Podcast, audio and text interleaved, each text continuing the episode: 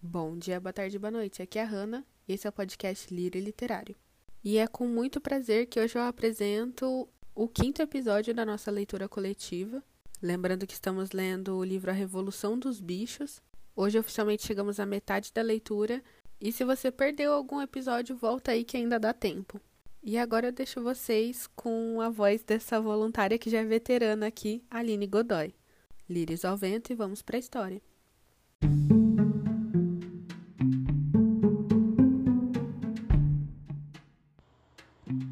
Capítulo 5 Com o passar do inverno, Mimosa tornava-se mais e mais importuna. Todas as manhãs atrasava-se para o trabalho e desculpava-se dizendo que dormira demais. Queixava-se de dores misteriosas, embora gozasse de excelente apetite. A qualquer pretexto, largava o trabalho e ia para o açude, à beira do qual permanecia admirando sua própria imagem refletida nas águas. Corriam também boatos de maior seriedade. Um dia, quando Mimosa entrou no pátio, toda contente, sacudindo a cauda e mascando um talo de feno, Quitéria abordou-a.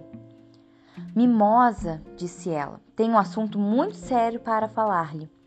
Hoje de manhã eu a vi olhando por cima da sebe que separa a granja de Foxwood.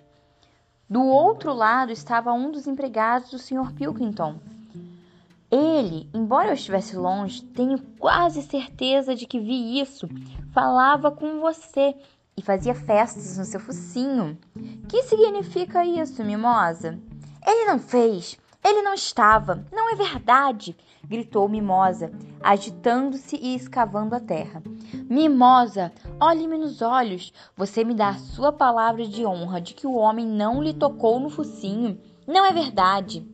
Repetiu Mimosa, sem olhar Quitéria de frente. Depois virou-se e galopou para o campo.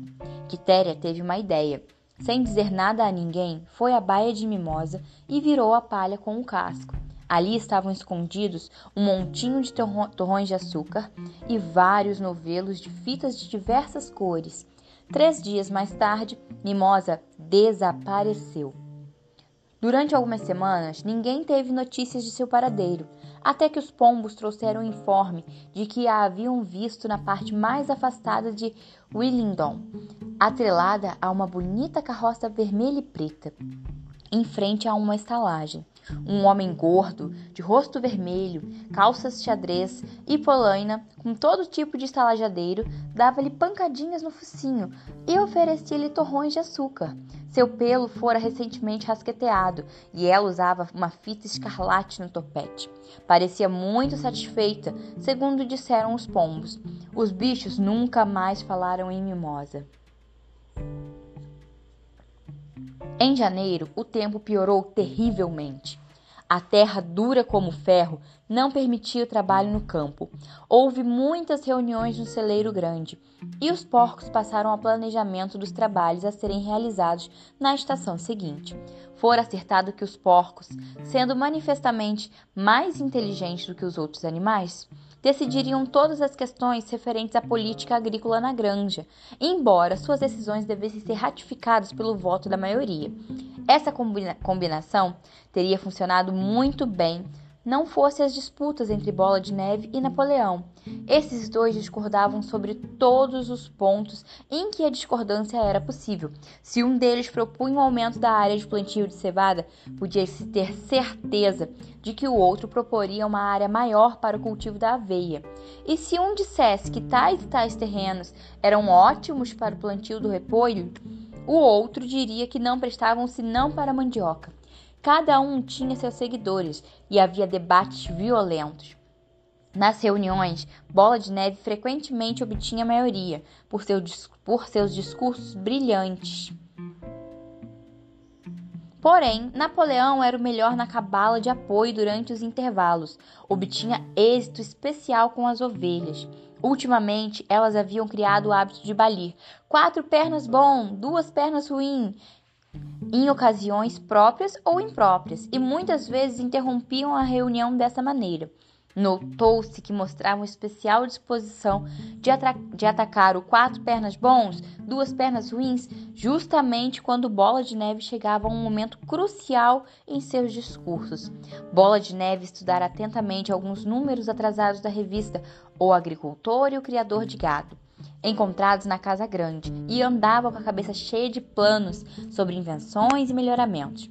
Falava com grande conhecimento de causa sobre drenagens, ensilagem, escórias, escórias básicas e havia elaborado um complexo esquema segundo o qual os bichos evacuariam diretamente no campo, em lugares diferentes para cada dia, para economizar o trabalho do transporte do esterco. Napoleão não criava projetos próprios, mas dizia com toda a calma que os de bola de neve dariam em nada e parecia guardar sua oportunidade. De todas as divergências, porém, nenhuma foi tão séria como a do moinho de vento. Não muito longe das casas havia uma colina que era o ponto mais alto da granja. Depois de realizar uma pesquisa no solo, Bola de Neve declarou ser o, o, local ideal para a construção de um moinho de vento, que poderia acionar um dínamo e suprir a energia elétrica de toda a granja. As baias teriam luz elétrica e aquecimento no inverno. Haveria força para uma serra circular, para a moagem de cereais, para o corte da beterraba e para um sistema de ordem elétrica. Os animais nunca tinham sequer ouvido falar nessas coisas, pois a granja era antiquada e sua aparelhagem das mais primitivas, e escutaram boquiabertos Bola de Neve fazer desfilar como por encanto, ante sua imaginação, as figuras dos aparelhos mais espetaculares, máquinas que fariam todo o serviço em seu lugar, enquanto eles iriam aproveitar a folga pastando ou cultivando a mente por meio da leitura e da conversação. Em poucas semanas, os planos de bola de neve para o moinho de vento estavam prontos. Os detalhes mecânicos foram retirados principalmente de três livros que haviam pertencido ao Sr. Jones: Mil Coisas Úteis para Sua Casa, Seja o seu próprio pedreiro e Eletricidade para Principiante. Bola de Neve utilizou como estúdio um galpão que antes abrigara incubadoras e cujo piso era de madeira lisa, própria para desenhar. Lá permanecia horas a fio, com os livros abertos sob o peso de uma pedra e uma barra de giz entre as duas pontas do casco. Andava rapidamente para lá e para cá, traçando linhas e mais linhas e soltando guinchos de hesitação. Gradualmente, os planos se transformaram numa complicada massa de manivelas e engrenagens que cobriam quase metade do assoalho e que os outros animais achavam completamente ininteligível, mas impressionante. Pelo menos uma vez por dia, cada um vinha olhar os desenhos de bola de neve. Até as galinhas e os patos apareciam, pisando com grande dificuldade para não estragar os riscos de giz. Apenas Napoleão permaneceu desinteressado havia se declarado contra o moinho de vento desde o início. Um dia, entretanto, chegou inesperadamente para examinar os planos. Caminhou pesadamente em volta do galpão. Olhou detidamente cada detalhe do projeto, farejou uma ou duas vezes. Depois, deteve-se a contemplar por alguns instantes pelo canto dos olhos. Então, Inesperadamente levantou a pata, urinou sobre os planos e caminhou para fora sem proferir a palavra. A grande estava profundamente dividida com respeito ao moinho de vento. Bola de Neve não negava que sua construção resultaria em uma empresa difícil. Seria necessário quebrar pedras e transformá-las em paredes. Depois, construir as pás, Haveria necessidade de dínamos e fios. Onde seriam encontrados, Bola de Neve não dizia, mas afirmava que tudo poderia ser feito dentro de um ano. Depois disso, dizia, os bichos economizariam tanta energia que seriam necessários apenas três dias de trabalho por semana. Napoleão, por outro lado, argumentava que a grande necessidade do momento era aumentar a produção de alimentos e que morreriam de fome se perdessem tempo com um moinho de vento.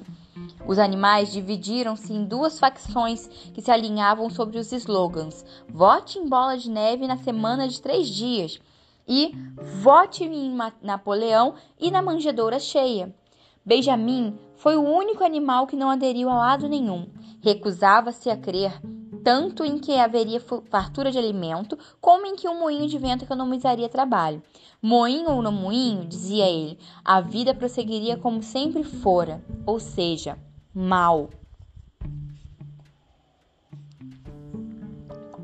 Além da disputa sobre o moinho de vento, havia o problema da defesa da granja. Eles bem sabiam que, embora os humanos tivessem sido derrotados na Batalha do Estábulo, poderiam fazer outras tentativas, mais reforçada, para retornar à granja e restaurar Jones. Tinham as melhores razões para tentar, pois a notícia da derrota se espalhara pela região e tornar os animais das grandes vizinhas mais rebeldes do que nunca.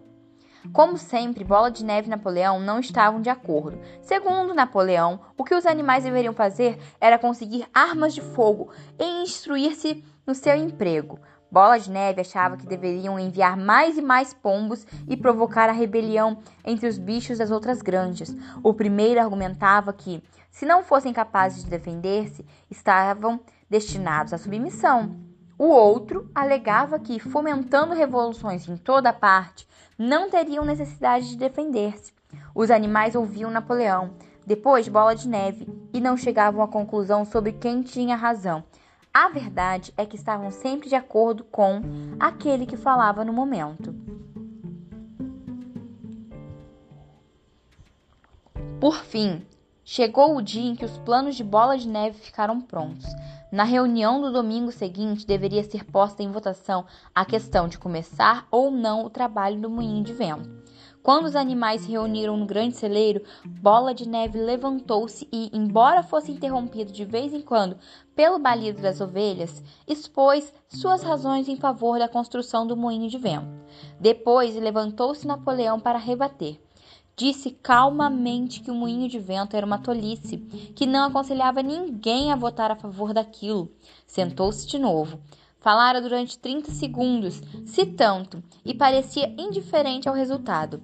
Ante isso, Bola de Neve pôs-se de pé outra vez, calou a grito as ovelhas que começaram a balir de novo e interrompeu num cadente apelo em favor do moinho de vento. Até então, os bichos estavam quase igualmente divididos em suas simpatias, mas num instante de eloquência, Bola de Neve arrastou a todos, com sentenças ardentes, pintou um quadro de como poderia ser a granja dos bichos quando o trabalho sórdido fosse sacudido de sobre os ombros de todos. Sua imaginação ia agora além dos moinhos de cereais e cortadores de nabos. A eletricidade, disse ele, poderia movimentar debulhadoras, arados, grandes rolos compressores, ceifadoras e atadeiras além de fornecer a cada baia sua própria luz, água quente e fria e um aquecedor elétrico. Quando parou de falar, não havia dúvidas quanto ao resultado da votação.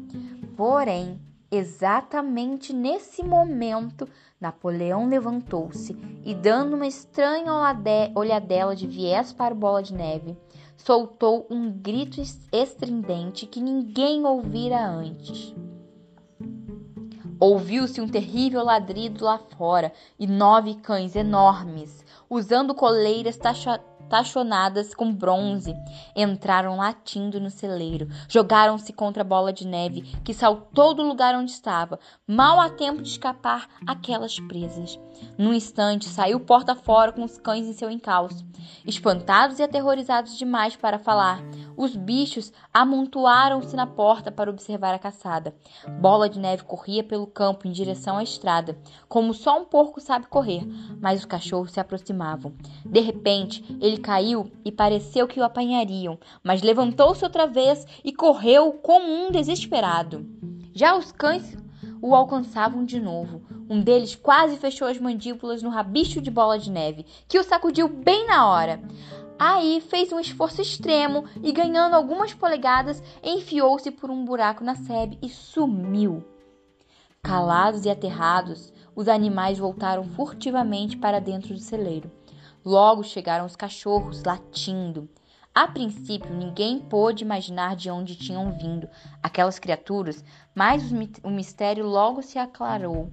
Eram os cachorrinhos que Napoleão havia tomado às mães e criado secretamente. Embora ainda não tivessem completado o crescimento, já eram os cães enormes e mal encarados como lobos. Permaneceram junto a Napoleão e notou-se que sacudiam a cauda para ele, da mesma maneira como os outros cachorros costumavam fazer para Jones. Napoleão, com os cachorros a segui-lo, subiu para o estrado, de onde o major fizera seu discurso. Anunciou que aquele momento em diante terminariam as reuniões dos domingos de manhã eram desnecessárias perdas de tempo. Para o futuro, todos os problemas relacionados com o funcionamento da granja seriam resolvidos por uma comissão de porcos, presidida por ele, que se re reuniria em particular e depois comunicaria suas decisões aos demais. Os animais continuam continuariam a reunir-se aos domingos para saudar a bandeira, cantar bichos da Inglaterra e receber as ordens da semana. Não haveria debates. A despeito do estado de choque em que a expulsão de Bola de Neve os deixara, os bichos ficaram desalentados ficaram desalentados com aquela notícia. Vários teriam protestado se conseguissem achar os argumentos. Até Sansão ficou um tanto perturbado. Murchou, murchou as orelhas, sacudiu o topete várias vezes e fez um esforço tremendo para pôr em ordem as ideias. Mas afinal não consigo pensar em nada para dizer. Alguns porcos, porém, tinham maior flexibilidade de raciocínio. Quatro jovens porcos castrados, colocados na primeira fita, soltaram altos guinchos de protesto e levantaram-se, falando a um tempo só. Mas os cachorros, juntos de Napoleão, soltaram um rosnado fundo e ameaçador. E os porcos calaram-se, sentando-se de novo. Aí estrondaram as ovelhas um formidável banido de quatro pernas bons, duas pernas ruins, que durou cerca de um quarto de hora, acabando com qualquer hipótese de discussão. Mais tarde, Garganta foi mandado percorrer a granja para explicar a nova situação aos demais. Camaradas, disse, tenho certeza de que cada animal compreende o sacrifício que o camarada Napoleão faz ao tomar sobre os seus ombros mais este trabalho. Não penseis, camaradas, que a liderança seja um prazer. Pelo contrário, é uma enorme e pesada responsabilidade. Ninguém mais que o camarada Napoleão crê firmemente que todos os bichos são iguais. Feliz seria ele se pudesse deixar-vos tomar decisões por vossa própria vontade. Mas às vezes podereis tornar tomar decisões erradas, camaradas. Então, onde iríamos parar? Suponhamos que tivéssemos decidido seguir Bola de Neve com as suas miragens de moinho de vento. Logo, Bola de Neve, que, como sabemos agora, não passava de um criminoso. Ele lutou bravamente na Batalha do Estábulo, alguém disse. Bravura não basta, respondeu Garganta. A lealdade e a obediência são mais importantes. E quanto à Batalha do Estábulo, acredito Tempo virá em que verificaremos que o papel de bola de neve foi um tanto exagerado. Disciplina, camaradas, disciplina férrea. Este é o lema para os dias que correm. Um passo em falso e o inimigo estará sobre nós. Por certo, camarada, não quereis que Jones de volta, hein? Uma vez mais, esse argumento era irrespondível. Sem dúvida alguma, os bichos não desejavam Jones de volta. E se a realização dos debates do domingo podia ter essa consequência, que cessassem os debates. Sansão, que já tivera tempo de pensar, expressou o sentimento geral. Se é o que diz o camarada Napoleão, deve estar certo. E daí por diante adotou a máxima: Napoleão sempre tem razão. Acrescentando-a ao seu lema particular: trabalharei mais ainda. Já com um tempo melhor, iniciou-se a arada da primavera. O galpão em que Bola de Neve desenhara seus planos para o moinho de vento foi trancado e os desenhos provavelmente apagados. Todos os domingos, às 10 horas, os animais reuniam-se no grande celeiro para receber as ordens da semana. A caveira do velho major, já sem carnes, fora desenterrada e colocada sobre um toco ao pé do mastro, junto à espingarda. Após o hasteamento da bandeira, os animais deviam desfilar reverentemente perante a caveira antes de entrar no celeiro.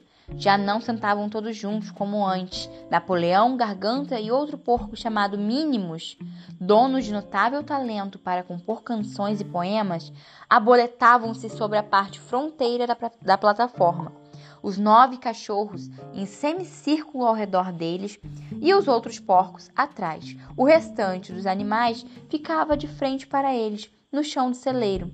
Napoleão lia as ordens da semana num áspero estilo militar e, após cantarem uma única vez Bichos da Inglaterra, os animais se dispersavam.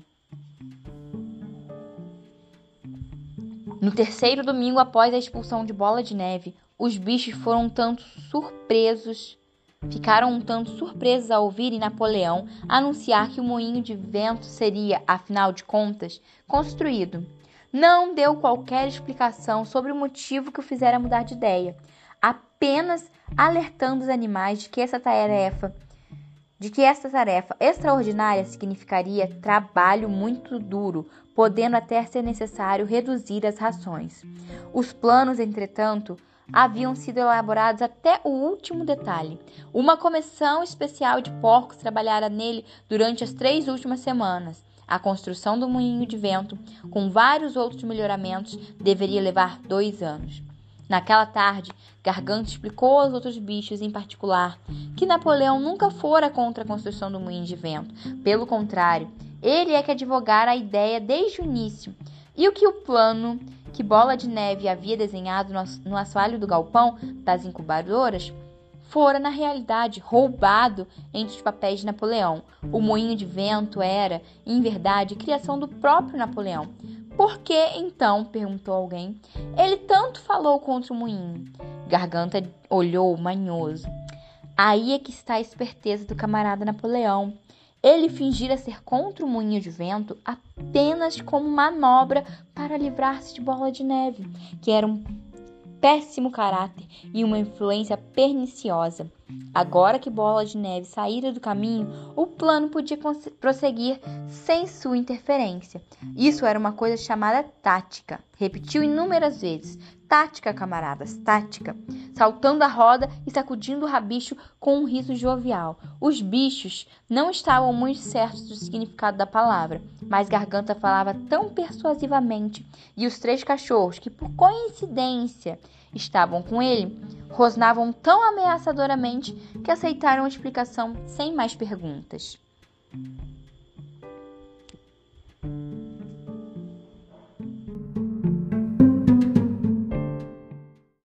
E é só por hoje, pessoal. Espero que vocês tenham gostado e semana que vem tem mais. E para você que quer ser um voluntário ou tem uma sugestão para nossa próxima leitura, entre em contato pelo direct lá do Instagram, arroba podcast Literário. Um beijo, meus lírios, e tchau, tchau.